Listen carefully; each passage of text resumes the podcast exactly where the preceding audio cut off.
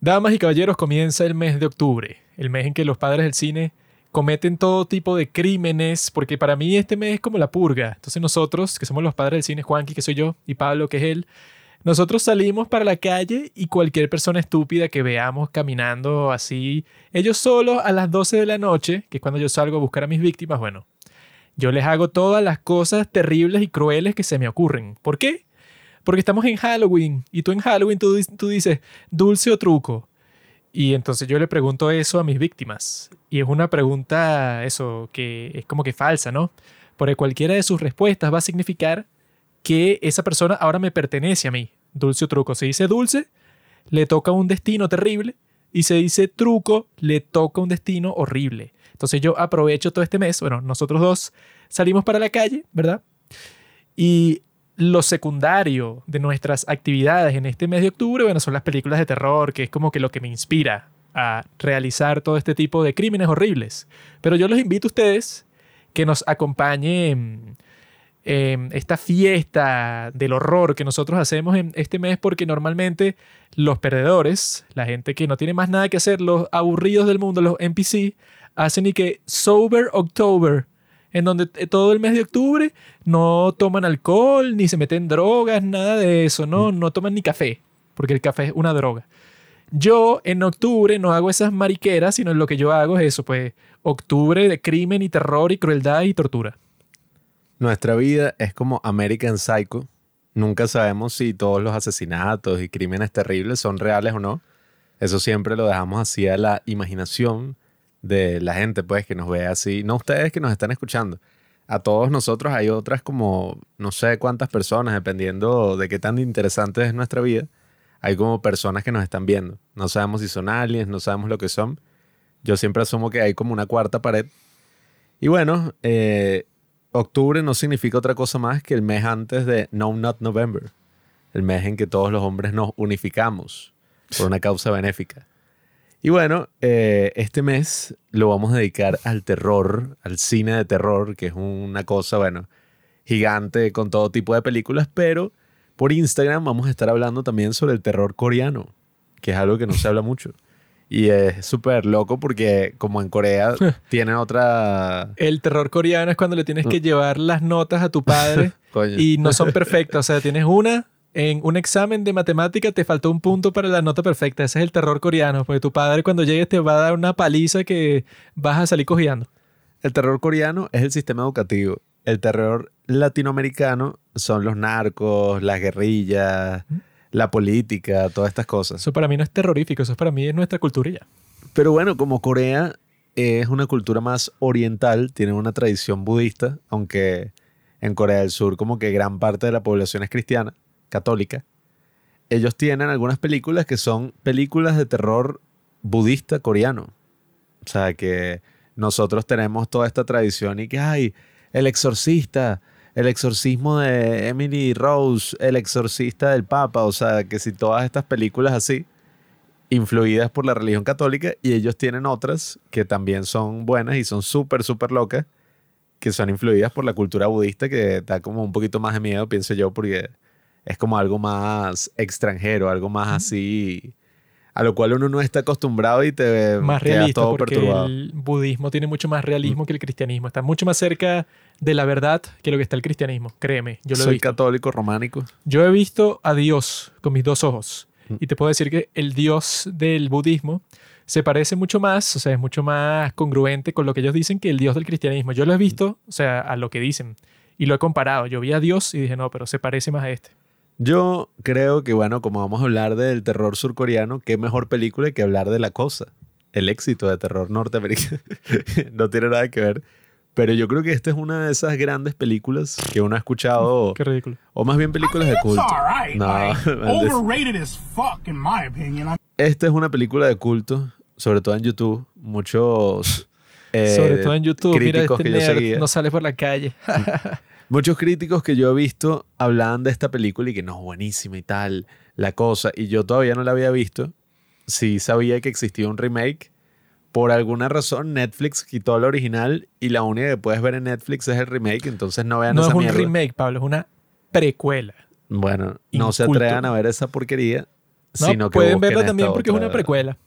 Nada, pero. Pero que yo vi que el problema con esa precuela es que, bueno, obviamente no tiene ningún sentido. Yo vi el principio porque yo pensé que esta película estaba en Netflix. Entonces yo me metí en Netflix y puse La Cosa y me salió este y yo la comencé a ver. Y yo la estoy viendo y dije, ah, pero esto no puede ser de los años 80 porque yo no sabía que existía otra La Cosa. La Cosa de los 80 y La Cosa esta que es del 2011. Y yo la estoy viendo y es raro porque empieza con un chiste todo vulgar, todo raro de unos tipos que son científicos de Noruega y están en la Antártida y uno de ellos está haciendo un chiste súper sexual así. Y yo que, ah, qué, qué raro que una película de los 80 comience así, ¿no? Y los tipos como que se caen por el hielo y entonces luego de eso cortan a que están viajando para encontrarse con una doctora, una científica, que es la tipa Ramona Flowers de Scott Pilgrim. Y Ahí ah, tú, mira. ahí tú no dijiste, qué raro que esté esta actriz. No, tú dijiste, una científica en los años 80 y que esta vaina es imposible que haya sido hecha en esa Yo época. que, que hacen unos hombres preguntándole a una mujer, o sea, pidiéndole consejo de qué, para lavar la ropa, No, pero no para investigar el mundo de la ciencia. Que Y Juanqui creía que era de 1880 la película. Ahí, del cine. ahí yo vi cuando me di cuenta, yo que, ah, bueno, obviamente esta es la, una estupidez nueva que tienen. Y ahí fue que yo busqué eh, por internet y que la cosa, ver online. y me salió un link de una página que se llama Bilibili. Y me metí ahí y la vi. Eh, porque Te aparecieron como 30 anuncios así que, que mujeres solteras, cachondas. yo me metí en. Cuevana, que es la que menciona todo el mundo. Y apenas me metí, el antivirus me mostró como tres notificaciones de que phishing, no sé qué cosa. O sea, así como que te advertencia. URL ¿Y qué, qué es esta porquería que todo el mundo la recomienda y que Cuevana? Y cuando me meto hay como mil advertencias de virus, ¿en qué carajo? Bueno, yo vi que muchos antivirus, ya de por sí, los sitios que son de piratería los bloquean. Eh, que te ponen y que Marico, URL scam. Así como que, ah, bueno, por lo menos yo estuve buscando eh, sitios de torrents así, de alternativos y tal. Me bloquearon como 10. Y yo, ¿qué coño? Ajá, pero todos tienen virus. y No sé qué antivirus tienes tú, bro. Porque las cientos de páginas porno que yo visito, No, bueno. si el antivirus fuera tan preciso, entonces me dijeran, bueno, me salieran como 10.000 notificaciones. No, eso sí, yo no lo pirateo. Eso sí, Ah, lo compras. eso sí se paga mensualmente. Bueno, hay personas que consideraban que La Cosa es una de las películas pornográficas más excitantes que existen. No, no, son psicópatas. Personas que les encantó ese monstruo, pues ese monstruo del extraterrestre, piensan que es bastante sexy. Pero yo cuando vi, me di cuenta que esa película, dije, "Ah, no, qué porquería. Y yo vi que las personas lo que dicen de esa supuesta precuela, que, que le llamaron precuela porque no querían que la compararan con la cosa porque se convirtió en un clásico. Entonces no, entonces no vamos a hacer un remake porque nos vamos a quedar cortos de la de John Carpenter, entonces vamos a decir que es una precuela. Y es estúpido porque es básicamente la misma historia, simplemente dicen que es una precuela y que sucede antes y tal, pero todo lo que pasa es lo mismo. Pues, o sea, es el, el monstruo extraterrestre ese que se infiltra en el grupo y no saben quién es y tal. O sea, no sé cuál es la diferencia de decir que es una precuela. Pero lo que sucede ahí, ¿verdad? Lo que yo vi que decía todo el mundo es que los tipos, bueno, tenían que ser la peor administración del mundo cuando hicieron esa película, ese remake, bueno, esa precuela. Porque los tipos y que, ah, no, nosotros vamos a tratar de irnos por el mismo camino de lo que hizo John Carpenter, que es usar puros efectos prácticos, ¿no? Ah, sí. Y los tipos hicieron y que unos muñecos, pues unos puppets, hicieron como que unos robots, o sea, un montón de cuestiones para que esa cosa se viera súper genial. Animatrónicos, Y que, y que, bueno, se esforzaron ahí, le invirtieron un montón de dinero. Y cuando se lo comenzaron a mostrar a las audiencias, porque eso es lo que hace, bueno, la gente está insegura con su película, que se lo muestra a un montón de audiencias para ver qué le cambia. Y entonces como que las audiencias no les estaba gustando esos efectos prácticos. Entonces primero y que no, entonces vamos a combinar los efectos prácticos con CGI, o sea, con los efectos de computadora. Y luego de hacer eso fue que no, ¿saben qué? Olvídalo, o sea, hazlo todo de cero. Haz, haz que todos sean efectos por computador y ya. Y supuestamente cuando hicieron eso, bueno, tuve, yo vi unos clips en YouTube, o sea, ya cuando sale la cosa así completa, y es un- una estupidez, pues, o sea, eh, se parece más a la película de esta Life, esa de Ah, que sale Jake Gyllenhaal, que es del 2018, creo. que es una copia de Alien, pero súper mierdera. Se parece más a esa porque es que la supuesta criatura esa no es como en la, en la, en la cosa que es de la que sí vamos a, a conversar el día de hoy, la de los años 80. Sí, O sea, que es como que, ah, no, bueno, si mata a alguien o si se infiltra y tal, o sea, es más sutil, pues, o sea, si llega a matar a una persona, quizás no lo ves hasta que ya es muy tarde y ya cuando es el clímax, ahí es que sí, ajá, que está como que más salvaje y se pone a matar a varias personas al mismo tiempo. Pero en esta otra es como que no, es como que una bestia que ajá, hay como que ocho personas, ocho personajes en el mismo cuarto y el extraterrestre ese, bueno, como que los mata a todos, pero como en cinco segundos.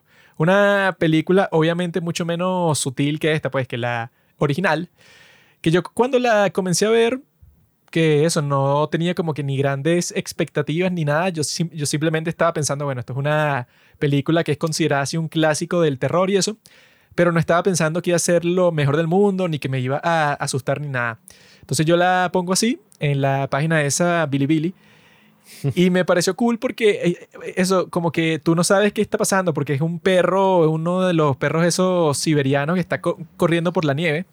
Y tú ves que lo está persiguiendo un tipo en un helicóptero y le está disparando. Y yo estaba de que, ay, ¿qué coño están haciendo estos bichos? Obviamente que yo sabía que lo están haciendo porque se supone que la cosa es sobre un extraterrestre y lo deben estar persiguiendo porque cambió de forma en un perro para camuflarse. Pero es muy cool que comience así porque yo lo estaba comparando directamente con el comienzo de la otra, que es súper lame, o sea, súper aburrido en comparación. Porque esa otra, la precuela, eso pues, o sea, unos científicos noruegos como que en un tractor gigante así para la nieve, el tipo está haciendo un chiste y como que se cae por una grieta en el hielo y ya ese es el principio y no, no te comunica nada, no es, no es divertido, no es nada. Pero este sí que, que no, sí, los tipos en un helicóptero disparándole un perro en el medio de la nada. Yo, ¿qué? O sea, ya eso te. como que te engancha de una para la película. Es que, bueno, el tema de los efectos especiales, eh, primero que nada, es muy importante porque este es que sí, la película más icónica en cuanto al uso de efectos prácticos. Porque... Y el tipo que hizo los efectos prácticos tenía tu edad, amigo. ¿Qué pasó? Yo vi que, ¿Tú qué has hecho? empezó con 22. ¿Tú no has hecho nada? No, yo, yo vi que el tipo y que, bueno, no sé si es verdad, pero lo vi en la trivia de IMDB, que el tipo, que no me acuerdo el nombre, el tipo y que a su ídolo, que era un tipo que hacía efectos especiales para Hollywood, él y que le mandó una carta con un dibujito que él había hecho para ver si su ídolo se la firmaba. Y el tipo supuestamente cuando vio el video, eh, la, la foto que él le mandó y que le gustó tanto el dibujo, quería que no, bueno, eso, conviértete en mi estudiante. mi aprendiz. Y entonces él que, bueno, ha trabajado, bueno, trabajó en Star Wars antes de todo esto. Luego fue que, y que en Robocop, eh, hasta que el día de hoy llegó a trabajar en Game of Thrones y todo. Pues, o sea, el tipo como que trabajó en un montón de clásicos distintos haciendo los efectos especiales. Es que el tema por, la cual, por el cual la gente prefiere los efectos prácticos a los efectos digitales, o bueno, la gente que le encanta el cine, es porque el punto de los efectos prácticos no es que se vea realista, o sea, no es que se vea lo más real posible. No es una búsqueda por alcanzar el realismo, sino que tú ves esta película de la cosa y ves todos los efectos grotescos que utilizan, eso crea como que otra forma de expresión en la cual la cosa es como excesivamente asquerosa y, hiper, no sé, o sea, exagerada. Se parece a ti. porque nada, pues cuando tú ves que sí, una cosa realista así, es casi que inimaginable. O sea, yo no sé cómo coño sería una criatura así como la que ellos consiguen en el hielo, pues que es que sí, dos personas unidas y tal. Pero cuando tú ves esto así súper exagerado y utilizando todas estas cosas, me parece muy interesante porque, bueno, primero es como divertido. O sea, todo ese aspecto técnico que hubo detrás. O sea, tú te empiezas a imaginar y que, ay, ¿cómo coño crearon todo esto? Bueno, es que lo raro que me pareció a mí con respecto a los efectos especiales en esa época era que la gente, como que la reacción más común cuando la vieron en el cine, en el, estreno, era que las personas, ay, qué horrible, qué feo, no me gusta, me parece grotesco, asqueroso y tal. Y yo estaba de que, mi bro, si está causando una reacción tan fuerte en ti, o sea, que muchas personas decían que le daban náuseas y tal, Em, quiere decir que los efectos están súper bien hechos, bro. Porque no es algo negativo que una cuestión que obviamente que, no, es real, que lo crearon para asustarte o para asquearte, que para eso es, para que no parezca nada que tenga que ver con una criatura común y corriente, sino que es como que lo más extraño, eso que yo cuando lo estaba viendo, yo estaba pensando, bueno, el que hizo esto debe tener una imaginación increíble, porque diseñó toda una cuestión totalmente abstracta, pues, o sea, que tú no te vas a encontrar en ningún sitio. Pero la reacción de las personas y que, no, es que no me gustó porque me dio mucho asco y me asustó, y que, bueno, es que está hecha para eso, tonto. ¿Cómo que no te gustó por eso? O sea, quizá puede no gustarte, asustarte, lo que quiere decir que no te gustan las películas de terror, pero esto es una película de terror, ¿cómo que no te va a gustar cuando te aterroriza o te asquea una cosa así? Que la película en sus reacciones iniciales fue una mierda porque fue un fracaso en taquilla y un fracaso en la crítica. Tú puedes leer incluso críticas de ese momento que decían y que no, si yo quisiera ver tanta sangre y tanta violencia, iría a un matadero, Sí. no al cine. Entonces tú dices como que, bueno, parece que la gente estaba muy susceptible en esa época, evidentemente como que no estaban preparados para esta película. ¿no? Y que las reseñas seguro la hacen puros tipos que sí de más de 30, 40 años, porque bueno, Roger Ebert la llamó como que no, una de esas películas para que tú tengas la bolsa de vómito en- en la mano. Sí, Y que bueno, bro, esas películas así, sobre todo para los jóvenes, pues, o sea, que si un grupo de muchachos que sigue 16, 17 años, seguro ver una película así les encanta totalmente porque quieren tener una reacción así en, en el cine. claro, y todo eso además... Y que, ay, qué horrible. Y que, bueno, obviamente, bro. Sí, es que ese es el punto, pues, o sea, ver todas esas cosas son también como divertidas.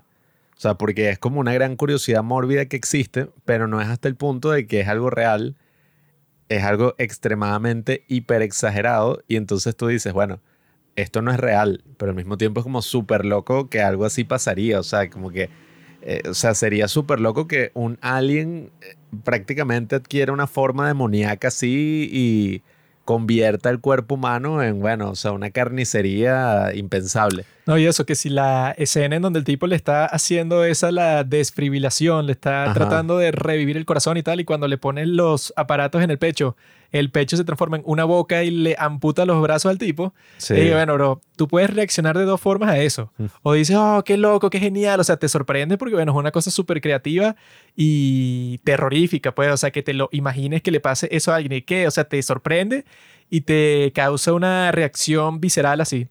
Pero sería extraño que tú fuiste al cine a ver una película de terror y cuando ves eso así, que, ay, no, qué feo, ay, me salí del cine. Eh, mi bro, o sea, ¿qué película fuiste a ver? O sea, era obvio, o sea, el marketing y la forma en que distribuyeron esta película era que, ah, mira, esto es una cosa así, película de terror, esto es un misterio, es un extraterrestre. O sea, si no sabías en lo que te estabas metiendo y no te gusta este tipo de película que parecía el caso que sí de todos los críticos. Porque los críticos lo que decían es que no, esta película, bueno, es terrible porque es muy fea y muy cruda y tal. Y que, ah, pero ¿por qué va a ser mala por eso? Si quería hacer eso. No fue por accidente. Es que bueno, precisamente toda esa reacción inicial de mierda que tuvo, que tuvo un impacto muy negativo en la carrera de John Car- Carpenter, que fue también el director de Halloween y otros clásicos así del terror. Hay una que yo quiero ver que se llama Day Live, que también es así súper icónica. ¿Esa es de? Sí. Coño. Y Pues de todo. el tipo dijo que, bueno, que esta es su película favorita de las cuales ha dirigido y que el tipo tiene un resentimiento tan grande con los críticos que, bueno, él y que métame en el mismo cuarto que muchos de los críticos y los vuelvo mierda, ¿no? Ay, no sé, porque precisamente no fue hasta que esta película salió en VHS que la gente la empezó a ver así y empezó a pasarse en el boca a boca y dijeron y que esta película que es una locura, que es súper grotesca y tal. Y la película poco a poco fue adquiriendo este estatus de culto y con el internet aún más hasta el punto de que en la actualidad es considerada como uno de los grandes clásicos del terror. Es que yo supongo que eso nunca hubiera pasado el día de hoy, sino que el día de hoy las personas que van a ver películas, pues, o sea, que van para el cine, casi todo el mundo o vio el tráiler o está más o menos claro de qué es la película, pues, o sea, no es como que muy misterioso. Mientras que en esos tiempos yo creo que la mayoría de la gente, eso, si no existía internet ni nada, bueno, tú quizá viste el póster o quizá te contaron de qué era más o menos, pero no estás muy claro de qué es. Entonces cuando estas nenas críticos se meten en el cine y no esperaban ver eso, o sea, obviamente que es que si lo más grotesco de la historia, o sea, que si la escena esa en donde el tipo se está como que absorbiendo los perros y es como que una criatura así, pero súper asquerosa en todo sentido y, y como que llena todo de sangre y está matando a los perros y entonces llegan los tipos con las armas y les empiezan a, a disparar también. Todo eso es asquerosísimo. Y yo supongo que en esos tiempos, bueno, fueron un montón de críticos que son unas nenitas, pues, o sea, porque no estaban conscientes de cuál es la película que tú vas a ver. Pero yo creo que el día de hoy la mayoría de la gente, pues, o sea, tú estás claro, o viste el tráiler, o viste algo. Entonces tú vas a estar eh, consciente de que esta película es una cosa que tiene esa naturaleza.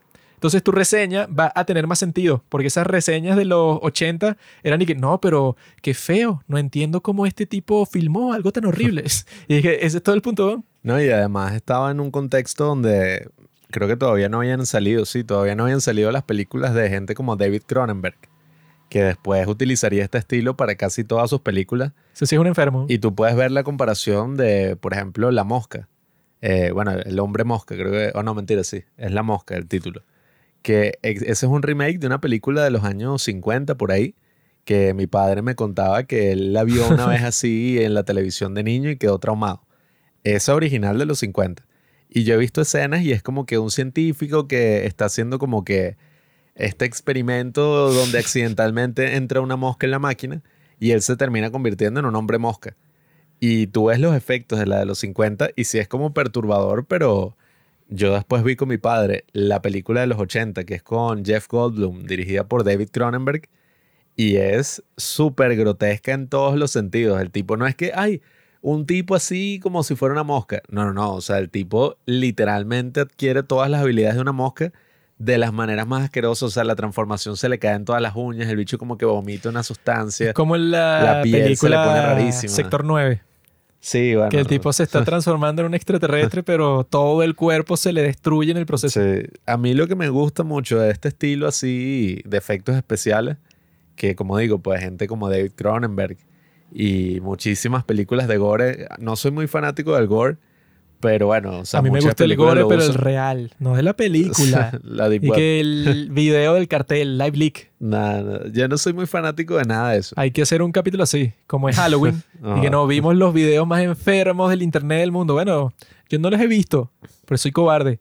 Pero en Reddit hay unos hilos, pues, o sea, de las personas que comentan qué tal fue el video. De así los que las personas consideran que son los más perturbadores que han sido grabados en toda la historia, pero son reales, pues. Así que si una matanza o unas torturas de, que si carteles de droga y tal. Eso es lo que llaman películas snuff. No lo vi, pero alguien lo describió en los comentarios y yo me lo imaginé, lo cual es como el 50% de verlo. Se lo recomiendo eh, buscar eh, sí por el internet, en Reddit y en todas partes, no, cuáles son los videos más perturbadores de toda la historia. Pero eso, no películas, porque eso ya no existe. Eso de, de- bueno, no debe ser lo menos común del mundo el día de hoy. Y no es que él quedó traumado cuando vio esta película de niño. Mi bro, el niño tiene acceso a internet. Él va a quedar traumado cuando vio una, una matanza así, pero no sé, que si en la guerra de Ucrania, unos videos que se filtraron del grupo Wagner torturando a los ucranianos, no sé, una cosa así. Bueno, es que esas cosas, evidentemente, que ahorita se han amplificado con el Internet, aunque también uno podría decir que en los años 70, que era cuando todos estos directores que hicieron todas estas películas eran más jóvenes, ellos estaban viendo también como videos de la guerra de Vietnam y cosas así, que Ah, eran como, pero bueno, no. mucho más cercanas No a, es como el día de a su hoy. experiencia. Porque ahora todos esos enfermos, todos en la guerra. Bueno, hay un tipo que yo sigo que él está peleando en la guerra de Ucrania porque es ucraniano. Y el tipo sube un reel a Instagram o la stories que si cada dos, tres días, pero el tipo que si en el campo de batalla y suena la artillería de fondo, pues así que pam, pam, pam. Y el tipo se está co- comiendo que si una manzana y que, bueno amigos, la vida es muy buena, estoy aquí, bueno, sigo vivo, estoy aquí peleando con mis Los amigos. TikToks de la guerra. Algo que nunca ¿qué- pensaría. ¿Qué carajo es esto? Bueno, es que eh, a mí lo que sí me gusta mucho de este estilo es que evidentemente no busca el realismo y, y eso lo hace muchísimo más pertinente pues con el tiempo. No es como que pasa el tiempo y tú dices, ah, no, ya los efectos se ven de la mierda. Sino que eso tiene un efecto súper interesante, creativo, grotesco, que le da como esa cualidad a la película que yo creo que no importan los años que pasen, uno no es que tú te vas a asustar como reaccionaba la gente en esa época, sino que uno aprecia como que toda la maestría que hubo detrás y en el contexto de la película uno se asusta. O sea, porque de todas formas es una criatura completamente alienígena a la experiencia humana, pues, o sea, es una cosa que tú ves cómo se transforma así, pues, como si fuera un parásito Yo y no me uno asusto. se queda loco, pues. Pero uso mi imaginación para pensar y que, bueno, ponte que tú ves eso en la vida real, weón. O sea, que en realidad sí hay un extraterrestre que es una cosa así. No, Eh, que- y a quién carajo se le ocurrió. O sea, porque la mayoría de las personas normales, como Steven Spielberg, que dice que, ajá, ¿cómo será un extraterrestre? Bueno, ajá, como dice todo el mundo. Un bichito humanoide que es como que pequeñito, pero con una cabezota y es calvo y con los ojos grandes y ya. Eh, no, ese, hasta ahí llega mi imaginación. Pero el enfermo este, bueno, yo no sé ni cómo describir esa porquería, ¿no? esa, esa cosa Y que no, es como que, no sé, una bola de grasa así que se expande y es monstruoso. O sea, no sé ni qué decir. Bueno, a mí me interesa mucho toda la historia de ese cine así. Eh, también eso viene muy inspirado de lo que se conoce como el cine de clase B o cine de serie B, que es que si, sobre todo Roger Corman, que era el productor más famoso de serie B y hacía todo este tipo de películas de muy bajo presupuesto, Si tú quieres muy hacer... mierdera. Si tú quieres hacer películas, eso es lo que te sale a ti. Bueno, el, O sea, el tipo, el tipo hizo puras vainas así medio mierderas, ¿no? Pero dentro de todo influyó en la carrera que sí de todos los directores, pues Francis Ford Coppola, e incluso en actores como Jack Nicholson, eh, James Cameron. O sea, los tipos empezaban trabajando con este tipo que hacía películas así, eh, o sea, baratas. Ese era como el malas. Mr. Beast del momento. Sí. Que era como que no, bueno, el tipo que se sacaba y que va- vamos a hacer un video de lo que sea hoy. Sí, Sí. pero de no sé qué cosa. El tipo hacía unas películas todas raras y, Y- claro, y- le daba y- oportunidades a todos estos cineastas jóvenes. No, era el show de cualquier película en el mundo que dije, no, es que eso no es que tú vas a cuadrar una película para la semana que viene. Pero él sí lo hacía así, pues. Era como si estuviera grabando un video de YouTube. Que Sí. no, el próximo viernes vamos a hacer una película sobre un vampiro. En un castillo aquí, uno antiguo que nos prestaron para grabar y de resto no hay plata, pues. O sea, hay plata, no sé. Tengo unos amigos míos, unos que, que van a actuar y tal, pero nadie está contratado, pues. Que sí, el cine más guerrilla del mundo. Sí, eso le permitía como a todos estos directores jóvenes experimentar y hacer cosas así súper raritas. Entonces, claro, todo este estilo y todas estas cosas así de efectos visuales empezaron un poco con ese cine de serie B. Y eh, a mí, a ver, la película, ahora ya entrando en la película como tal, en la trama, en la historia, yo la vi con mi padre. Yo sí la vi en 4K, como un tipo serio. Qué idiota. Yo la vi en Y- 720 en mi laptop en una página llamada Bilibili. No, no, no cuadra. Cuando yo la estaba viendo con mi padre fue súper cool porque al principio cuando tú ves lo del perro, la reacción de nosotros dos fue que estos tipos sí son bestias. O sea, imagínate, van a lanzarle una granada para matar a un perro, lo están persiguiendo en un helicóptero, el tipo con la peor puntería del mundo. Tipo Pero- dispara como 50 veces. Y entonces, que, marico, qué show, pues. O sea, yo estaba ahí que el pobre perro y tal, porque además, bueno, el- los perros son el mejor amigo del hombre. esto Entonces, era un ajá. inocente. ¿no? Yo está bien, mátenlo, salven a la humanidad. No, es que yo cuando vi, al principio aparece como una nave espacial y ¿qué, qué coño es esto? Claro, se supone que esa toma está ambientada hace, no sé, cientos de miles de años o incluso más. 100 mil años. Ah, Bueno, por eso, pues, o sea, hace 100 mil años que se ve así esa toma y después vemos como los tipos están intentando matar al perro y es como muy bien escrito todo y muy bien, eh, o sea, desarrollado, pues ese, lo que le dicen en inglés setup, porque como los tipos son extranjeros, que claro, si uno sabe noruego, te jodiste, pues ya te spoilearon toda la película. Pero como los tipos son extranjeros y uno no entiende nada, o sea, los tipos llegan al campo este de investigación de los Estados Unidos ¿Tú no sabes en la bro? Antártica.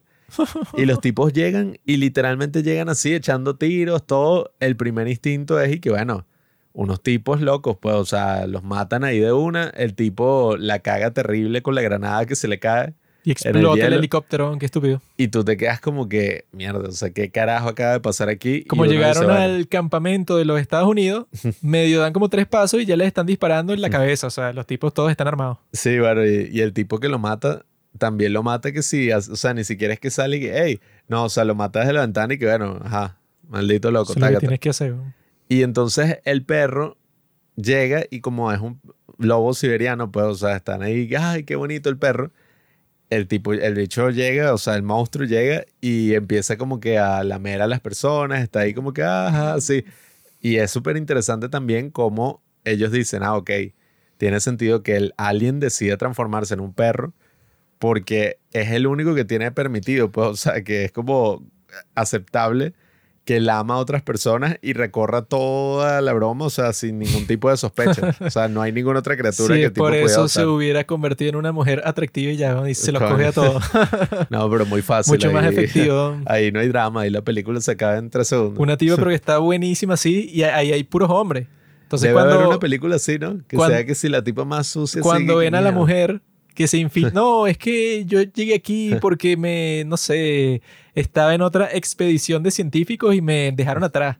Y se meten en el campamento y se los coge a todos y se los convierten. Sí, es que ese es el problema. Si eso hubiera sido así, la película es y que, bueno, se acabó en 30 segundos y que, bueno, convirtió a todo el mundo y ya. Que todos se la cogieron el primer día. ¿no?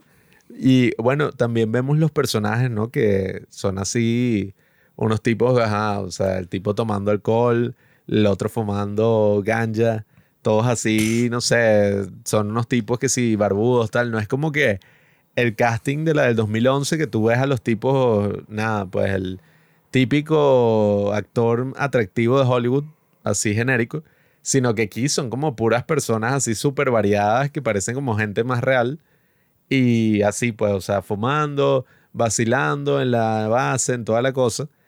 Y bueno, hay algo que a mí desde el principio me llamó mucho la atención y es que la película tiene este estilo cinematográfico más clásico, donde no es así lo que tienen las películas de Hollywood ahorita, que todo es como que, ajá, o sea, no sé qué cuántos cortes por minuto, o sea, tienes una cosa que, el, no, el, el tiempo promedio de cada toma son tres segundos y cualquier conversación está grabada como que, bueno, una toma así close pues de Juanqui, una toma mía, una toma de los dos así general y listo, pues, y todas las conversaciones son así. Mala mía, David Lynch. Esta es la mucho próxima más- veo tus películas y ya, y, No, me- bueno. y la disfruto. Eso es algo que se está criticando mucho del cine actual, que dicen que esa forma de dirigir el cine y, y todas las películas es como floja. Es así como que, ok, es la forma más convencional del mundo y no estás utilizando todas las herramientas que te provee el cine, como por ejemplo en esta película, que tú tienes tomas donde, ajá, es un plano general, la toma dura mucho más, pero tú tienes como que ese juego así del movimiento entre los personajes.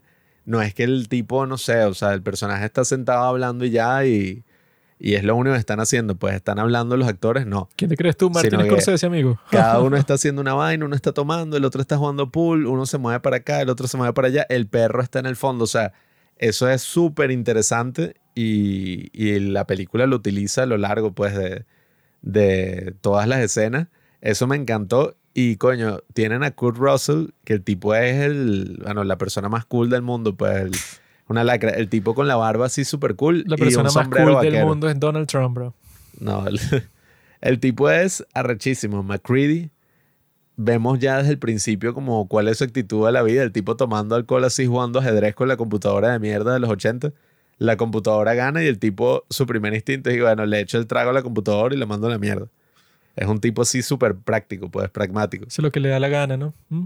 Y eh, esos son los mejores protagonistas, pues, Como que no, no se meten con no se meten con esas pajas y que no, el dilema moral y esto y tal. Es como que, marico, es un tipo y ya, o sea, un héroe de acción y el tipo lo que quiere es sobrevivir. Entonces no hay que, coño, pero matar a otra persona, eh, aún, así sea infectado con el alien Ah. y si conseguimos una cura, no se ponen con ninguna de esas estupideces Una mariquera. sino que la película, coño, te presenta un drama donde... ¿Sabes por qué? Pues son puros hombres.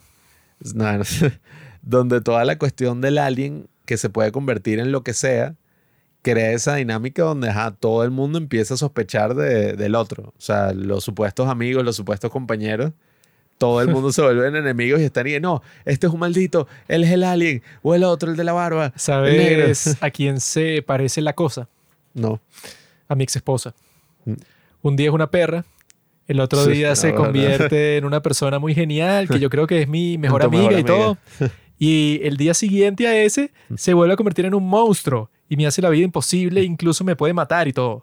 Por eso es que yo, mi ex esposa, desde que vi esta película, la llamo La Cosa. Cada vez que me llama, yo le puse el nombre de contacto, pues La Cosa. Llegó la cosa. Pues bueno, qué ladilla esta tipa. El día de hoy, ay, no, sí, la persona más genial del mundo y súper amigable con todas las personas. Y el día siguiente, una perra llega así en cuatro patas. Hola. Uno no sabe por qué John Carpenter escribió esta película. Es como. Hay otra película que se llama Possession, que me gusta mucho, que, bueno, no es spoiler, pero es como una de las cosas más conocidas de la película. Una tipa tiene sexo con un monstruo así como el de esta película. Y es súper explícito. Y nada, el tipo, o sea, esa película es súper enferma. Es así, tú la ves y es y que mierda, o sea, qué, qué locura. Porno movie. Y el tipo y que, no, claro, yo me estaba divorciando y escribí esta película basada en mi divorcio. Y, yo, Y, "Nah, huevón, no, nada". y es gracioso porque, ajá, el monstruo. Pero el verdadero monstruo ahí es la tipa, ¿no? Sí, una maldita loca así, pero que todo lo que hace no tiene sentido. Pues, o sea, la tipa es demente, pero 100%. Esa es tremenda película. No sabemos si la influencia de esta otra Bueno, como todos estos directores son incels, obviamente. Yo, con respecto a esta película, estoy de acuerdo con lo que dice el gran Roger Ebert. Porque él dice que primero, esta película es una copia de Alien. No, y él decía que Alien hace mucho mejor la cuestión del terror porque te muestra muy poco del monstruo. Como que te lo muestra por aquí, por allá, pero no es tan explícita como esta, obviamente. Pero yo creo que esa tampoco es una crítica muy fuerte porque, ah, si esta no tenía la más mínima intención de ser implícita, sino que desde el principio es lo más explícita posible del mundo. Bueno, obviamente que no quería ser Alien. Pero el tipo también dice en su reseña, que yo se la mandé al inculto este, que los personajes en esta película no son tridimensionales. Entonces, no es que tú estés buscando que la película de eso tenga un súper impacto emocional en ti, que te cambie la vida y que no, sí, es que yo lloré al final cuando iban a matar a este personaje, yo no quería que pasara porque me había identificado mucho con él. Obviamente que en una película como esta no está hecha para eso, ¿no? Pero sí le puedes dar un mínimo de desarrollo de personaje, por lo menos que si al protagonista o como que eso, no sé, le pones un poquito más de personalidad a todos para que los personajes sean un poco más distinguibles, porque cuando tú los ves, todos que sí, que sí lo mismo, pues, o sea, es muy difícil que tú digas no, este es este, o sea, que no tienen rasgos tan reconocibles así. Y lo que decía Roger Ebert es que los personajes son más como que vehículos que tienen que ir de un lado a otro en ese sitio para ser asustados, atacados, lo que sea, ¿no? Y yo no creo que eso sea terrible en sí, pues, o sea, yo creo que este es el tipo de película que funciona así, que no vas a adentrarte mucho en cada personaje, sino que tú lo que quieres es crear una situación que esa es otra razón así que yo no disfruté muchísimo esta película así, porque obviamente esta película al salir en los años 80, desde entonces se han hecho como 10 películas más así. Y esa situación es súper común. Incluso el juego Among Us, esa es la situación. Hay un impostor dentro de la gente y tienes que ver quién es, o sea, porque está matando a las personas. Club. Y también, si ustedes han visto la serie original de Star Trek y las otras series de Star Trek que hay, que son como- como mil, eso es que sí un, un punto de, de la trama, o sea, como que la trama de un montón de capítulos distintos de Star Trek es exactamente esta película así. Que, que no, que en la serie esa, bueno, que es, eh, es más antigua, pues, que esta película, esta es de los años eh, 60, la primera serie de Star Trek. En esa hay como seis capítulos que son y que, mira, hemos recibido una llamada de emergencia de una nave que está en el sector no sé qué cosa. Y cuando los tipos van y se meten en la nave esa, ven que todo el mundo está muerto. Y hay, no sé, como que una sustancia verde toda extraña y sospechosa en la pared. Y los tipos dicen, no, pero no la toques y tal, que te puede infectar. Ah, ok. Y luego cuando se devuelven para su nave, como que alguien sí, sí la tocó y resulta que esa sustancia era que es un parásito espacial. Y poco a poco se van volviendo locos y tal. Entonces tú estás viendo qué fue lo que pasó en esa otra nave que pidió el llamado de emergencia. O sea, que todo el mundo como que se fue volviendo loco y tú cuando llegaste ya estaban todos muertos. Entonces tú vas a ver todo ese proceso, pero en tu propia nave, porque tú entraste como que para salvarlos a, a ellos, pero llegaste tarde y por mala suerte te, te contagiaste. Esa es la trama, que ya yo la he visto como mil veces, pues, o sea, es como que una forma, una narrativa dramática muy común. Entonces ya esta película como a la hora y algo, que esta dura como hora y cuarenta, ¿no? Ujú. Por ahí. Como a la hora ya yo estaba como que, ah, bueno, ya yo conozco esta historia, entonces estaba como que medio aburrido, porque está súper bien hecha, pero ya eso pues 40 años después he visto mil historias así. Entonces no es que yo estaba como que, no, mira, qué tensión. ¿Quién puede ser este tipo? Claro, porque ellos tienen que desconfiar de todos. No sabes exactamente cuál de ellos puede ser el monstruo este, porque eso cambia de forma y tal. Como esa historia ya se ha hecho 30 mil veces desde esta película, pues, y incluso antes. Entonces ya yo estaba como, no, pero ya yo me conozco esto 100%. Yo, por otro lado, sí la estaba viendo y para mí era como ver algo. eh, bueno, es la primera vez que veo esta película, ¿no? Pero era ver algo así que me mantuvo completamente pegado a la pantalla porque ese drama de quién podía ser y no solamente quién podía ser, sino tratar de identificar los comportamientos de cada persona, a ver si eran sospechosos. El Mejor mismo... es The Hateful Eight. No, ¿Y el mismo el protagonista no. Ah, bueno, que por cierto, esta tiene la banda sonora de Ennio Morricone, que es uno de los mejores compositores. Ya Ese falleció. tipo es solamente famoso por el nombre que tiene. De resto, toda su Nah. música es una mierda. es Nadie uno le de los gusta, una mejores porquería. compositores de, de la historia Pero del claro, cine. si tú, que tienes un nombre de porquería, Pablo, o sea, na- Mm. nunca vas a ser famoso. Si tu nombre fuera. Ennio Morricone, coño. Este podcast sería escuchado como por 100.000 personas más porque ese nombre es demasiado cool.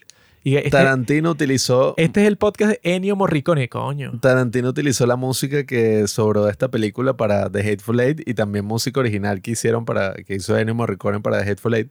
Porque las dos películas son exactamente iguales. Pero nada, yo pienso que ajá, Juanqui tendrá su opinión viciada así por, no sé, todas las otras películas que han hecho algo similar.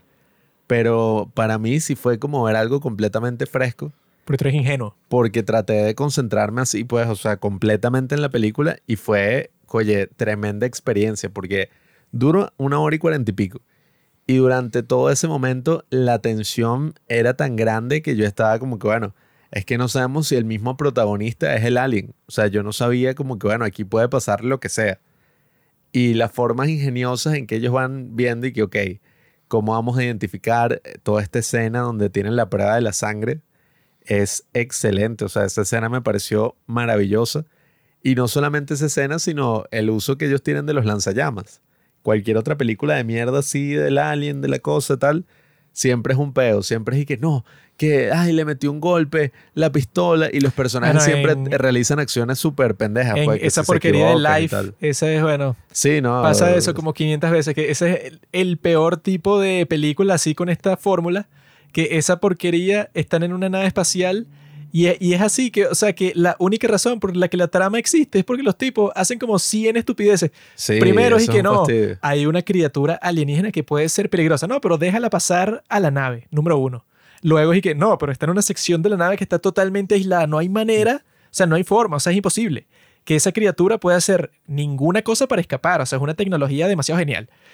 Y entonces un idiota como que saliendo, no sé, que si deja la puerta abierta y ya. Y entonces la cosa esa se escapa. Y bueno, y eso, y entonces eso, cada vez que van a usar un arma contra la cuestión, o el arma no funciona, o el tipo no apunta bien, o la usa bien y no le hace nada a la criatura. O sea, que es como que, bueno, cuando ya hay ese punto que la cosa es invulnerable, que hagas lo que hagas, no importa, entonces no tendría mucho peso dram- dramáticamente. Pero en esta película sí es bueno que si tienen el lanzallamas y que, bueno, que sí la pueden matar. Solo que, bueno, que se multiplica. Pero que cada vez que le usan el lanzallamas, por lo menos sí es satisfactorio ver y que no, bueno, ahí la mataron. No sabemos si hay más, pero por lo menos sí se puede matar. Sería muy frustrante si es que no, es que no se puede matar y ya es demasiado poderosa. Es que en esta película tenemos personajes así, bueno, útiles, tipo serios, masculinos que ajá, resuelven la situación. No son tipos que van cometiendo errores todo el tiempo para que, ay, la tensión, mira, el tipo en vez de agarrar el lanzallamas agarró, no sé, o sea, un bate. Y entonces le empezó a pegar mientras se lo comían la broma. O sea, nunca pasan cosas estúpidas así. Eso me gustó mucho, eso es un gran punto positivo de la película. Y nada, o sea, la, la forma en que poco a poco iban averiguando lo que estaba pasando, hasta el clímax así, donde ya los tipos dicen como que, bueno, aquí no hay quien viva, aquí la única forma es matar a este alienígena, porque nada, o sea, el riesgo aquí ya no es simplemente un tema de sobrevivencia, sino ya es un tema de sobrevivencia de toda la raza humana. O sea, si este alienígena sale de acá, puede infectar a todos los seres humanos. Y el maldito tenía el plan de congelarse nuevamente porque llevaba 100.000 años congelado para sobrevivir más y que cuando lo consiguieran tuviera otra oportunidad. Entonces, coño, eso aumentó completamente la tensión Y que ya había construido la película y, y la aumentó así, pero, o sea, a un nivel que tú tienes a este otro científico, al doctor, que el tipo se vuelve loco y destruye toda la mierda así de la nave. El helicóptero, el tractor, no, la esa radio. seguro fue la razón por la cual el maldito platillo se estrelló. Seguro los aliens también estaban ahí relajados en su nave y la criatura se había infiltrado y por eso es que se estrelló en medio de la Antártica. Que esa parte fina cuando te está mostrando que los tipos grabaron cuando estaban desenterrando el platillo volador, que no sé quién coño les dio permiso a ellos, Mm. porque son de Noruega. ¿Qué van a estar haciendo ustedes eso? Ustedes no tienen, digamos, ni el permiso, porque eso es propiedad de los Estados Unidos, ni el personal que sepa cómo manejar eso. Ustedes no saben, no sé quién, les, o sea, quién los dejó, no sé cómo consiguieron esa información que había un platillo volador enterrado bajo el hielo, pero final cuando te muestran como que ese video, digamos, como que súper mal grabado, así realista, de lo que grabaron los científicos cuando estaban sacando el platillo de ahí, porque se ve súper real, pues. O sea, así que luego cuando lo descubre Kurt Russell y el resto de las personas, que está como que semidestruido y está completamente negro porque es como un fósil. Así una cosa así que si lleva 100.000 años ahí y se ponen a investigarlo y así es que habrán descongelado al monstruo ese. O sea, es genial que eso sea así en cuanto a esa parte extraterrestre, porque supuestamente esta se estrenó ahí en la misma época que E.T., la de Steven Spielberg. Y ese era uno, el extraterrestre bonito que vino a visitar y es bueno con los niños y tal, pero la sociedad lo quiere destruir o no. Cuando este y que no, bueno, en realidad es como que algo más místico, pues, o sea, más mítico también. Pero bueno, hace 100.000 años, en básicamente una excavación arqueológica, se encontraron como, bueno, con el peor monstruo posible del mundo. Sí, y eso crea como que esta dinámica de todos los personajes vueltos locos, porque ya saben que, bueno, no tienen forma de sobrevivir prácticamente. Eso es lo que termina pasando casi que al final. Ya ellos lo que están haciendo es en modo de, bueno, de eliminación. Vamos a eliminar a esta criatura, pase lo que pase, porque de esto depende la humanidad. Y, oye, yo estaba viendo la película así, pues, por primera vez, y estaba completamente 100% involucrado en todo lo que hacían estos personajes, en el misterio, sobre todo en esa escena que creo que fue, sí, de mis favoritas, la escena esta de la sangre. Porque imagínate que eso, cuando descubren el monstruo, y el tipo se convierte así en esta abominación. Imagínate ser uno de los carajos que está atado al lado de la criatura. O sea, la vaina era. Yo qué mierda. O sea, me pareció excelente. Eh, casi que el nivel, bueno, me imagino que también de ahí se basaron un poco, pero casi que el nivel, que esa es otra de las grandes escenas y una de mis favoritas, pues, del cine así de terror y de todo esto, que es la de Alien, cuando los tipos, por primera vez, sale el alien de la barriga de John Hurt que le están haciendo como que la operación. Y ellos ni le habían dicho a los actores que eso iba a pasar. Entonces esas reacciones así que tienen todos son como tan realistas. Supuestamente esa escena de la sangre y que fue la razón por la cual John Carpenter quiso participar en la película. O sea, porque el guion no sé quién fue quien lo hizo, mm. pero él y cuando vio esa escena en el guion fue que no, esta es la película que yo quiero hacer porque juega con esa tensión de que tú no sabes quién puede ser y que cuando te des cuenta quién es, no es como que, ay, qué fino, ya sé quién es. No, ahora es que empieza la pelea que, bueno, que cuando se dan cuenta en esa escena, bueno, mata al pendejo de ese Windows y casi mata a todo el mundo porque se le estaba dañando el, el lanzallamas, ya no funcionaba. Funcionaba, era el del que están matando y el tipo se queda congelado y no le dispara y el de Corrosive no funciona y él tiene que salir corriendo a buscar el de Windows. O sea, esa escena está muy chévere porque es la que te como que te resume cuál es el peligro y cuál es el terror que ellos tienen de que hay que encontrarla, pero también hay que matarla. Y ese proceso es mucho más complicado. Sí, es que la tensión que se crea en toda esa escena, y yo diría que a lo largo de la película, en mi caso, fue tal que cuando se terminó yo estaba todo como que, ah, o sea, como de qué bueno. O sea, todo lo que uno puede sentir con esta película y ya que si bien la hicieron hace 40 años, yo creo que tiene no solo una excelente dirección, sino unos efectos y más allá de los efectos, una forma de, hacer cine, de, hacer la historia, de todo, que me parece magistral, pues que uno ve muchas películas mierderas así que se han hecho sobre el tema, como esa que menciona Juanqui, por ejemplo, Life, o todas las otras que hicieron de Alien. Sí, una total porquería, Life. La, o sea, Alien, por ejemplo, Alien es buena. Aliens de James Cameron también es muy buena. Alien 3 no la he visto ni la quiero ver. Y las otras, las dos que ha hecho este Ridley Scott. ¿No te gusta Alien Covenant, amigo? Esa de Alien Covenant y la otra son como un remake. Sí, que sí, esa. Prometeo son que sí, unos remakes ahí donde pasa exactamente lo mismo y tiene como unas cositas ahí distintas interesantes, pero al final no o sea, no se le acercan a nada. misma estupidez y que se escapó el alien. Ah, no, no se escapó. En realidad está dentro del cuerpo de fulanito. Sí, es, lo mismo. Y entró en la nave. ¿Qué vamos a hacer? Ah, ya no se puede hacer nada porque se escapó. ah, no, joder. Sí, entonces no, no terminan innovando en ese sentido. Y esta, que es de los años 80, innova para mí completamente. Innovó e innova en esa época porque, bueno, yo creo que eso también pasó con muchos de los críticos del momento ellos vieron la película y se quedaron sobre todo con el aspecto de, ay, de qué grotesco, qué asco, o sea, este tipo es un enfermo. Y yo creo que no tuvieron como el, no sé, qué sé yo, el talento, el gusto lo suficientemente desarrollado para ver más allá de eso. Mm. Porque si tú ves más allá de eso, es una película interesantísima, desde la forma en que está escrita. Que esa es la crítica más Todo. infantil del mundo. Sí, Y que es no, que muy te fea. asustaste, weón. Si no te gusta, no la veas, pero está hecha bien. O sea, si Sí. te asusta bien, ¿qué más quieres, weón? Sí, es que, a ver, hay películas que son completamente así, son gore puramente, no tienen nada de historia, la historia es una mierda, es como una justificación para que hayan todos esos momentos. El juego del miedo. Sí, exacto, que sí, como es Hostel. O sea, todas Ah, estas eso es películas así que son y que, oh, bro. Películas de tortura, mis preferidas. Sí, torture Fifty porn. Shades of Grey. Pero esta, a ver, es una excelente película que además trata todos estos temas. Y ni hablar de, para mí, bueno, uno de los mejores finales de películas así de terror que yo he visto en general, o sea, en todas las que he visto. Porque, a ver, las películas de terror usualmente te lanzan esta ambigüedad en la que uno piensa como que listo, se salvaron, al fin, o sea, sobrevivieron los protagonistas y al final y que no, no sobrevivieron, el monstruo Bueno, ganó. La de Freddy Krueger. Sí, o sea, esa es la más Una icónica. vaina sí. absurda. Que es que no, o sea, en verdad el tipo ganó y listo, todos que si los mataron, o sea, no se entiende ni qué mierda pasó. ¿Y de cómo? No importa, o sea, porque Sí. en la escena que vimos, lo mataron. Sí. Y luego fue que no, no lo mataron. El tipo volvió y te mató. Ah, sí, hay como el tipo arrastra así que sí un maniquí de la protagonista así por una ventana y que qué. Y bueno, ni hablar del Y remake. ese maniquí, yo después me lo compré. Sí, el, el director seguramente hizo muchas cosas con ese maniquí. Pero Y que eso es como el de Guardianes de la Galaxia 3, que por alguna razón el Ah, enfermo sí. de James Gunn hizo un maniquí, pero 100% real. O sea, una cosa súper tecnológica. No sé, un robot de Chris Pratt.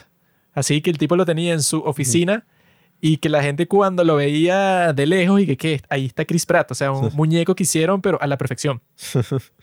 ese sería un buen negocio. Vamos a ver qué No, pasa eso con el futuro, existe, la ¿no? tecnología, los robots. Eso ya existe y yo pregunté, pero te las tienen que traer de China. y eso es caro. Ya No. solo el transporte es más que, que el producto. qué verga. Pero son tremendas muñecas. Y como tú quieras, pues, o sea, te la hacen a la medida. Tú decides todos los factores físicos del, del maniquí. Yo quiero una como ex máquina. Hasta que Como eso tú. no sea posible. No, eso ya se puede. Mierda. Solo que es para los más ricos, pues eso. No, no, no te lo van a vender a ti porque si lo dejan público para cualquier persona vulgar del mundo, entonces, claro, la gente deja de tener hijos y se jode la sociedad. Pero eso es- está disponible. Elon Musk, ¿tú no crees que tiene una de esas de ex máquina en su casa? Obviamente. Tiene una, ¿cómo es? Una mujer gato. Tipo debe tener de todo. Pero claro, el precio es que sí, un billón, ponte. Y el tipo tiene, no sé cuánto, como 100 billones. Entonces se compró una. Se compró 10, yo creo. Así para ajá, tenerlas de reserva. Por eso es que la película esta no tiene sentido. O sea, ¿por qué no se convierte en una tremenda mujer sucia así? Incluso si es así, Porque tendría que adoptarla, ¿no? O sea, y en la Antártida, no sé, en la Antártica. Antártida, ¿cómo es que se dice? Bueno, no sé qué tantas mujeres sucias así, modelos, estarán allá trabajando. incluso si es así, los tipos, ¿verdad? Morirían como que a propósito. O sea, cuando se den cuenta que es un extraterrestre y que los va a infectar y tal, no les importa. Porque está tan buena que si Margot Robbie, ponte, los, los tipos bueno, vale la pena morir. No, la, la cosa es esa. Las científicas así, Porque en la vida en real no se ven como Mary, ¿cómo es? Mary Elizabeth Winstead. En la precuela, es- esa científica va para allá. ¿no? Entonces, Por tú eso. fácilmente, si querías hacer eso, ponías a una noruega, que es que si la que limpia y cocina en la base, Ah, bueno. y entonces el extraterrestre la absorbe a ella, y como todos se la están cogiendo también, se contagian. Yo creo que la película es también excelente ejemplo de todas estas películas donde uno siente el tema de la, ¿cómo es que le dicen? La, el aislamiento. Porque claro, la película no es en el espacio como Alien, pero es en uno de los lugares más aislados de nuestro mundo, que es la Antártida. Y ellos están completamente desconectados de la sociedad. Eso crea un drama mucho más interesante porque cuando las personas viven un tiempo prolongado en esa situación, bueno, tienen todo tipo así de pensamientos intrusivos Sí, y créeme, cosas ahí. Sí, y, no por la pandemia. Esto viene de antes, de No, mucho antes. como desde el 2010. Las personas que viven así, o sea, para los que no sepan, pues los padres del cine, nosotros dos es como The Lighthouse. Yo soy Claro. Robert Pattinson y Juan que es William Dafoe. Y... Paso toda la noche pensando, eh, bueno, la sirena. diferentes tipos de tortura, cosas así. Pero por diversión, pues, no es porque Ah. yo lo vaya a hacer, por curiosidad. esas crónicas, esas historias sobre el aislamiento son bien interesantes. Esa es porque- Cronenberg. Porque eso, pues estos tipos están al final completamente aislados. Lo único que tienen son que sí, bueno, no sé, o sea, ellos mismos, unas latas y X, o sea, una broma ahí. O sea, que literalmente si se les jode la base, como se les jodió, pues el generador, se mueren. Porque no hace demasiado frío, no pueden vivir. Entonces, claro, la película también te muestra todo ese sentimiento así de aislamiento y de miedo por lo que pueda pasar hasta el punto de que ya los personajes están como, bueno, ¿sabes qué? Ya qué coño. O sea, ya nadie nos va a salvar. Mi lucha ahora es por destruir absolutamente todo. Mi lucha. Mierda, la que Tú lo que no comprendiste es que esta es una película sobre el comunismo, sobre el marxismo-leninismo. Parásito. El alien Parasite. es la ideología comunista, que llega así como un perrito, ay, qué lindo, mira qué cariñoso y tal. Y cuando menos te das cuenta, tu mejor amigo es comunista. Y obviamente tú no puedes dejar que él esparce ese veneno a otra persona, sino que lo tienes que o convencer de que es falso, ¿verdad? Que es como que la manera diplomática, o tienes que hacer como en la película, usas un lanzallamas y lo conviertes en ceniza. Porque esa ideología no se puede esparcir, porque como dicen ahí, pues te dan como que una estimación Sí. y que toda la humanidad estaría contagiada de esa porquería y que en 27 mil horas, que eso creo que eran como mil días, o sea que si en tres años todo el mundo está, todo el mundo se convierte en una cosa. Y eso pasó con el marxismo. En los Estados Unidos dijeron eso, pues, y que no, bueno, si tú eres marxista, te tienes que ir del país, o sea, tú no puedes formar parte de nuestra comunidad. Porque si tú dejas que eso se esparza, se destruye. Como en la película que te muestran que los tipos, bueno, estoy dispuesto a hacer todo. La Lo- película tiene el mensaje contrario, Juanqui. en la película los voy a matar a todos ustedes, que son mis amigos, simplemente para que esa ideología venenosa no se esparza. Y claro, viene de Noruega. ¿Ah? Critica, Marx era noruego. critica toda la vaina de McCarthy. El Ma- ¿Cómo es? No sé cómo se traduce eso en español. No critica, justifica Macartismo. el macartismo. Toda esa vaina. Lo justifica, dice que no, claro, o sea, todos ustedes es bueno. El protagonista es McCarthy. El tipo es el que dice, no, o sea, yo soy el que voy a evaluar si ustedes son o no de rojos, pues esa ideología de los rojos. ¿Que viene de dónde? De ese lado de Noruega, está muy cerca de Rusia. No, no pusieron que los tipos son rusos porque sería como que muy crudo, pues muy on the nose. Sino que Esta- siempre ah, son noruegos. Este sí es un ejemplo de lo que deberían aprender muchas películas actuales. Sin meter esas mariqueras de política o es- esas agendas que los tipos quieren empujar. Sin mujeres, sin gays, sin nada de eso. no, o sea, por lo menos aquí están estos dos personajes que son negros y tal, o sea, afroamericanos, como lo quieren llamar. Y los tipos son personajes como cualquier otro, pues, o sea, podría ser lo que sea. Entonces, es como... Porque están los científicos, que son Kurt Russell y tal. Y esos dos negros ahí son como que la seguridad, pues. O sea, ellos están ahí para cuidarlos a Uno ellos. es científico. Científico. ¿De qué, weón? De hip hop. No, bueno. Científico de rap. los tipos tienen ese tema, o sea, de que los actores que interpretan a, a todos estos personajes son gente que se ve como personas normales, pues, o sea, no son estas cosas así estereotípicas. Y al mismo tiempo, o sea, son tremendos actores, pues, o sea, el tipo este que, los dos que quedan al final, que es Kurt Russell y el otro tipo, el otro actuaría mucho de John Carpenter, eh, no recuerdo ahorita el nombre, pero tampoco, él actúa mucho de personaje secundario, pero el tipo es tremendo actor. Y, y coye, todos hacen un trabajo excelente, sobre todo con ese final que queda tan ambiguo, porque precisamente, bueno, lo que ya habíamos hablado antes, no es así como que no, al final sí, o sea, listo, el tipo es el alien y todo no sirvió para nada, se jodieron. No, sino que al final te dejan esa pregunta abierta en un momento donde los dos están como compartiendo el fuego, el último fuego así antes de, de morir congelados, compartiendo un trago después de que el tipo dijo como que no, o sea, cada quien se prepara su comida y no puedes compartir nada con el otro, porque el otro puede ser un alien. Y están como compartiendo ese último momento y tú no sabes si McCready, el protagonista, sabe que el otro carajo es el alien o piensa que el otro no sabes, no es el alien. Y esa es como la gran pregunta que te hacen, como que bueno, una de dos, o los tipos tienen un final heroico donde mataron a la bestia y salvaron a la humanidad, o el tipo está compartiendo un trago con la bestia y, y listo, pues, o sea, ¿Ves el vaso medio lleno, medio vacío? El gato de Schrödinger. Yo no le tengo mucho miedo a ese monstruico. ajá. El presidente de los Estados Unidos se da cuenta de eso y manda un misil nuclear a la Antártida y ya. ¿Qué va a hacer el monstruito si con un lanzallamas ya estaba llorando? Le lanzan un misil nuclear, ¿qué vas a hacer, weón? Por eso es que, bueno, yo lo que les recomiendo a todos es que vean una película muy superior a esta, llamada The Hateful Eight. Y es lo mismo. No, vale, en un sitio frío, hace frío y ahí está, bueno, hay alguien que es el culpable y tal. Y nadie confía en nadie. Están haciendo así una cosa para ver quién es el malo o eso, quién es el criminal. Y es una gran película, es mucho más divertida, mucho mejor filmada, mucho mejor en No, todo sentido. loco. Eh, es mucho más cercana a mis sensibilidades. Dicen la palabra con N varias veces, es mucho Mm. mejor. Así que yo les recomiendo esa. Esa, bueno, para Halloween también es muy. O sea, tiene mu- mucho que ver con esta festividad. Esta es una gran obra maestra del terror. Claro. Yo creo que es perfecta para Halloween por todos esos efectos grotescos y una historia que, oye, en la actualidad no vemos muchas cosas así similares con ese estilo cinematográfico tampoco. Entonces yo le doy puntos adicionales por eso. Qué ridículo. Y además, al ser una película que fue, bueno, arrastrada por el piso en su estreno, podemos ver un ejemplo de qué es lo que significa eso, pues, o sea, la, cuando las personas, los cinéfilos y toda esta gente descubre estas películas así relegadas y, se dan cuenta de que no, mira, aquí hubo una injusticia, esta película en verdad es arrechísima y tú te das cuenta de que, bueno, las películas de culto tienen un nivel y una categoría que, bueno, para mí, o sea, esta en particular, The Thing, sí es una obra maestra y, y nada, o sea, yo creo que al final el otro personaje sí era el alien. O sea, cada quien tiene que elegir cuál es su, su opinión, pero yo pensaría que nada, o sea, es muy raro que los tipos destruyeron toda mierda, o sea, quemaron todo, lanzaron dinamita, destruyeron todo y el tipo sale de la nada como que no, bueno, a mí nunca me agarró, o sea, nada, y que tú estés